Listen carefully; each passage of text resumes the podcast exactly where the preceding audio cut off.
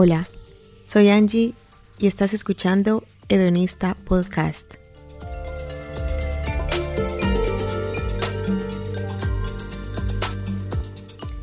Aquí hablamos de sexo, amor, placer y relaciones. Y este espacio es para compartir experiencias y aprender de todo lo relacionado al sexo.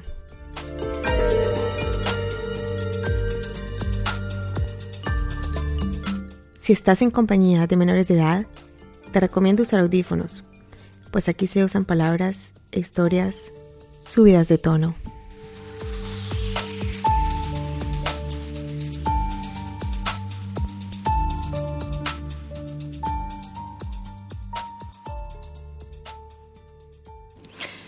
¿Es la pornografía mala o buena? La verdad es que eso depende de cómo definamos malo o bueno. Esas palabras son muy subjetivas como para hablar de algo tan complicado como la pornografía. El problema con la pornografía para mí es que hay demasiada desinformación. La pornografía es mala si se usa como herramienta para aprender de sexo. Y la pornografía es buena si se tiene la suficiente información o la adecuada información para saber cómo funciona, qué pasa, cómo se hacen las cosas, qué es verdad y qué no es verdad, qué es real y qué no es real, qué es ficción y qué se puede pasar a la vida real.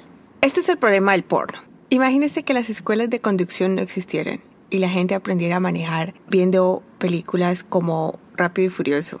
Sería un desastre, ¿no? Bueno, exactamente pasa lo mismo con la pornografía. Como hay tanta falta de buena educación sexual, la gente recurre a la pornografía para aprender de sexo sin saber que lo que se ve ahí o la mayoría de cosas que encuentran ahí son editadas y no son basadas en la vida real. Haga de cuenta que la pornografía y toda la industria pornográfica es como la industria del cine. O sea, la mayoría de cosas no son reales. Y las historias reales que se cuentan tienen muchas cosas añadidas y muchas cosas omitidas para lograr tener más audiencia y para, bueno, para entretener a la gente, ¿no? Lo primero que hay que saber de la pornografía es que hay que desconfiar de todo lo que pueda tener edición. Estamos en una era donde todo está digitalizado donde todo se puede editar, donde no sabemos qué es real y qué no es real. Si no, vaya a Instagram y vea cuántas de las fotos bonitas que existen no son reales, son montajes, son arregladas, son editadas y bueno, en fin. Lo mismo pasa con la pornografía. La pornografía es editada, la mayoría.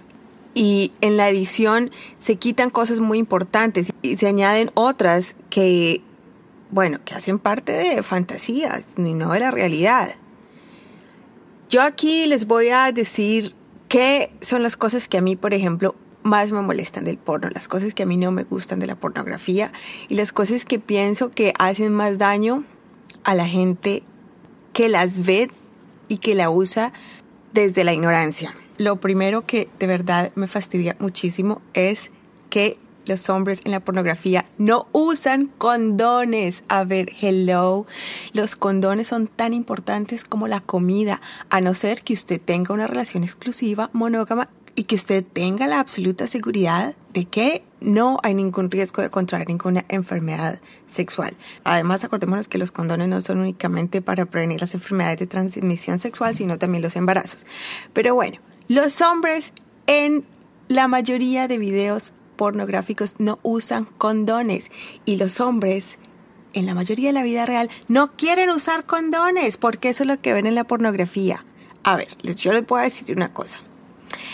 La mayoría de gente que trabaja en la industria pornográfica son personas que se hacen exámenes de transmisión sexual y que se están testeando regularmente. Muchas veces lo hacen a cada semana o cada que tienen algún contacto sexual con una nueva pareja. La mayoría de las veces para la gente ser aceptada en un video o para ser aceptados en una producción tienen que tener exámenes al día y no tener ningún problema. Estos son cosas que la gente, en especialmente los hombres, no lo hacen en la vida real. Nos da vergüenza irnos a hacer exámenes de transmisión sexual, nos da vergüenza que qué dirán, nos da vergüenza. Y aparte de eso, nos da vergüenza exigir un condón. A ver, hello. Miren, si el 95% de las películas de la pornografía usara condones, a mí con eso me daría tranquilidad de que al menos la gente lo comenzara a hacer algo de la rutina, de que lo comenzaran a hacer algo normal, de que lo comenzaran a ver como que es el modelo que hay para seguir, pero no. Entonces, primero que todo, si usted no quiere usar condones, pregúntense por qué. Si es porque eso es lo que usted ve en la pornografía, bueno, es la razón más errada para no usar condones, porque los condones son tan importantes como la comida. A ver, si usted va a tirar, use condón, sin importar lo que sea. Esa es, en mi opinión, mi regla número uno. Se lo dice una mujer que lleva cargando condones en la billetera desde los 18 años. La segunda cosa que a mí más me molesta de la pornografía es que las mujeres siempre llegan al orgasmo como a los dos segundos. Aquí hay un problema muy grande porque es que visualmente es muy fácil darse cuenta cuando un hombre o una persona con pene tiene orgasmo a cuando una persona con vagina alcanza un orgasmo. Aquí hay un tema que luego trataremos a fondo que es el de fingir los orgasmos, pero les voy a decir, la mayoría de los orgasmos de las mujeres en la pornografía son fingidos. A ver, y los hombres piensan que las mujeres entre más griten, más se vienen. No. Esto en otro episodio les voy a explicar cómo darse cuenta cuáles son las cosas que pasan en, físicamente en el cuerpo de una mujer o de una persona con vagina cuando está teniendo un orgasmo. Pero si usted piensa que es como lo que ve en la pornografía, le voy a decir que no. Además, para su información, el 25% de las mujeres aproximadamente pueden alcanzar un orgasmo a través de la penetración. ¿Por qué? Esto es algo que les explicaré en otro episodio más adelante, pero no, las mujeres no llegan a un orgasmo como ustedes ven en las películas porno. Okay. Otra cosa de la pornografía que a mí no me gusta y que es no puede ser más lejos de la realidad es el sexo anal. O sea, en la pornografía a las mujeres les encanta que les metan cosas por el culo les refascina, les meten una, dos y tres vergas al mismo tiempo y eso no pasa nada y eso en la vida real no es así. Además de que no es así, porque dar culo duele como un hijo puta, el problema es que tener sexo anal requiere de una preparación y requiere de muchas acciones previas para que suceda como sucede en la pornografía.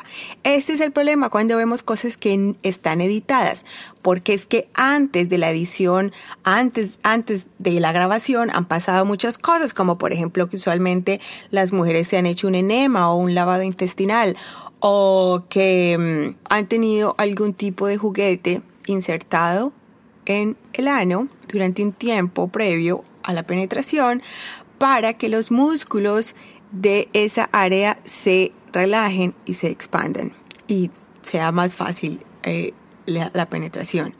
Además, yo no entiendo por qué en el porno heterosexual anal los hombres nunca usan lubricante con las mujeres. El culo no lubrica como la vagina. Y tener sexo anal sin lubricación es no solo incómodo, sino es peligroso, porque la fricción puede generar rupturas en la piel tanto del pene como en la piel del ano y puede generar muchísimas incomodidades.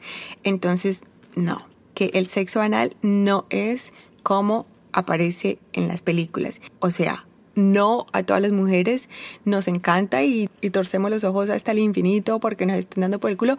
No, eso es una fantasía y eso es una idea que la pornografía nos ha metido y les ha metido más como a los hombres en la cabeza, pero no, el sexo anal de una vez le digo no es como la pornografía. Luego más adelante les voy a hacer también otro episodio acerca de cómo tener sexo anal en la vida real, no como en la pornografía. Además, hay otra cosa muy curiosa del sexo anal en la pornografía. Yo no sé si ustedes conocen algo que se llama pegging. Yo la verdad es que no sé cuál es la palabra en español. No sé si existe una palabra en español además, porque el inglés le encanta inventarse una palabra para cada cosa. Pero el pegging básicamente es que una mujer se pone un arnés con un dildo y le da por el culo a un hombre. El porno de este tipo de práctica sexual, que como les digo se llama pegging, es muy chistoso porque es totalmente diferente a como lo es de un hombre dándole por el culo a una mujer. Yo veo que las mujeres son todas cuidadosas y son todas delicadas y le ponen cuantos tarrados de lubricante a los juguetes para que no les duela el pobre culito de los hombres. Pero los hombres no hacen ese tipo de cosas cuando están teniendo sexo anal en la pornografía. Entre más duro le den como taladro, eso mejor. Y eso no, o sea, eso duele como un hijo de puta. Y si usted no me cree, si usted es hombre y me está escuchando y no me cree, debería tratarlo. A ver qué piensa. El porno es demasiado machista, demasiado sexista. Y sí, usualmente, como suceden las cosas con las mujeres, no suceden las cosas con los hombres. Y una de esas cosas es la delicadeza y la preparación que se muestra en una película porno cuando están dando a una mujer por el culo versus cuando le están dando a un hombre por el culo. Hablando de cosas sexistas en el porno. Hay videos porno donde a los hombres les cubren la cara y son mucho más comunes de lo que usted se imagina. Claro, porque es que hay que ah, proteger la identidad del individuo, ¿no? Porque, bueno, uno no sabe, porque, claro, por muchísimas cosas. Pero sabe que yo nunca he visto una película o un video porno donde a la mujer le cubren la cara y al hombre se la muestran. Hay algunos donde a ninguno de los dos les muestran la cara, por ejemplo. Solo es a la acción. Pero jamás he visto un video donde a la mujer le cubran la cara o no se la muestren y al hombre sí. Eso es demasiado sexista. Es, oh my god, me da como asco solo pensar eso. Porque, o sea, la mujer, claro, la mujer no tiene derecho a que trabaje con su cuerpo y aún así se le proteja su identidad y su prestigio y su dignidad. No, claro, es que eso solo es para los hombres porque vivimos en un mundo machista. Pero eso me parece re injusto y a mí eso es algo que yo digo como que, a ver, hello, no, esto no puede seguir siendo así. Ok, otra cosa que se me olvidaba del sexo anal es que en el porno pasa muchas veces que le están dando por el culo a una vieja y luego se la sacan del culo y se la meten en la vagina y se la vuelven y se la sacan de la vagina y se la meten al culo y luego se la sacan del culo y quieren que se la chupe. A mí eso me da el reasco de la vida. Y por más que se hayan hecho un lavado intestinal o lo que sea, les voy a decir una cosa. Es riesgoso, es muy riesgoso porque en el ano hay bacterias que por más bien lavada que usted esté, por más que haya cagado todo lo que tenga que cagar, por más de lo que sea, hay bacterias que si se pasan a la vagina o se pasan a la boca generan infecciones. Entonces, no, por favor, o sea, es algo que yo de verdad no recomiendo y es un no rotundo para mí. Bueno, claro, comenzando porque es que yo ni siquiera tiro sin condón. Entonces, el sexo anal debe ser también con condón. Y si usted quiere pasar del culito a la cuquita, cámbiese el condón. Gracias.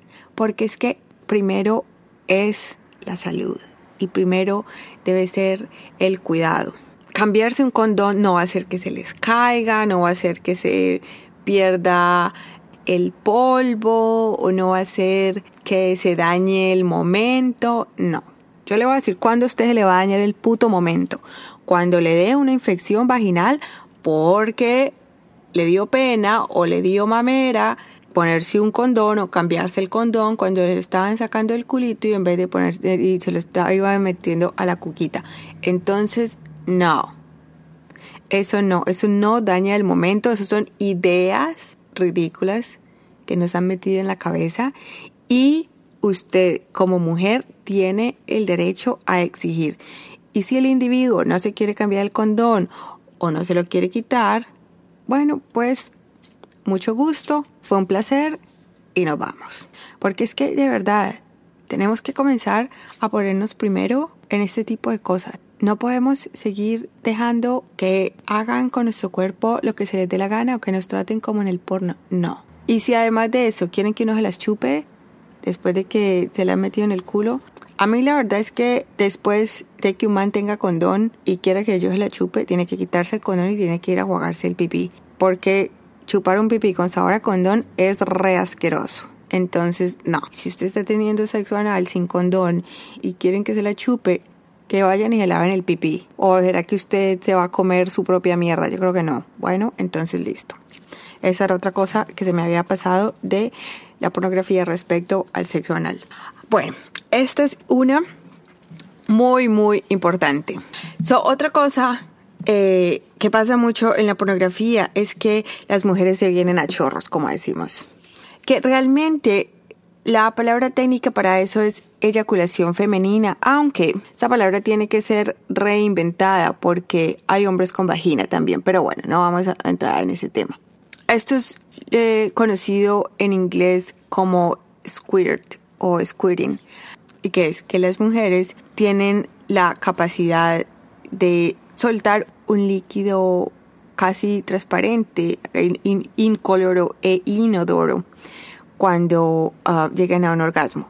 Esto de verdad que les causa demasiada, demasiada como um, excitación y, y, calentura a los hombres y los hombres creen que todas las mujeres eh, se vienen a chorros. No, no todas las mujeres nos venimos a chorros, ¿ok? Quiero que sepan que esto es algo que también tiene edición. Porque muchas veces cuando una mujer en un video pornográfico se está viniendo chorros, la verdad es que esto ha sido hecho, o sea, no es natural. Hay muchas maneras de hacer esto. Las mujeres a veces se ponen cosas con líquidos en la vagina y luego ese líquido sale o cosas así, o sea, no no siempre es natural y no siempre cuando usted ve eso quiere decir que esté pasando. Se supone, según lo que yo he leído, que todas las mujeres podrían tener la capacidad de eyacular de esas maneras si fueran estimuladas de la forma correcta. Pero bueno, esto es algo que también les explicaré en otro episodio. Pero no, quiero que sepa que cuando usted ve en una película porno que una mujer se está viniendo a chorros, no quiere decir que haya sido así en la vida real. Además, acordémonos que es que el porno es un tipo de película y un tipo de... A ver, la mayoría de cosas que ustedes ven ahí son actuadas, como la mayoría de cosas que ustedes ven en televisión que son actuadas. O sea, no hay ninguna diferencia entre la manera en la que están hechas la mayoría de películas y televisión a cómo se está hecho el porno. Todo es actuación, todo es actuación. Y nosotros sabemos que la vida real no es como en las películas. Bueno, les voy a decir lo mismo. El sexo real no es como en la pornografía. No. Es que este es mi problema con la pornografía. Cuando la pornografía se usa como manera de educación sexual y no. La pornografía debe ser algo recreativo, en mi humilde opinión. Pero la gente debería estar cualificada y tener la información necesaria para ver pornografía y para saber qué tipo de pornografía se está viendo, a quiénes se están apoyando, qué tipo de prácticas se están apoyando. Cuando usted entra a una página de pornografía, todas estas cosas son muy importantes y esto es lo que la mayoría de gente no sabe acerca de la pornografía. Bueno, creo que voy a dejar hoy aquí y la próxima semana en la segunda parte les voy a terminar de contar cuáles son las cosas que usted debería saber acerca de la pornografía, cuáles son otras cosas que a mí me molestan y también vamos a hablar un poquito de la historia de la pornografía, cómo nació la pornografía, cuándo y cosas interesantes que de verdad, de verdad necesitamos saber. Los dejo con esta frase buenísima que leí un día que decía, aprender de sexo viendo pornografía es como aprender a conducir viendo rápido y furioso. Bye bye.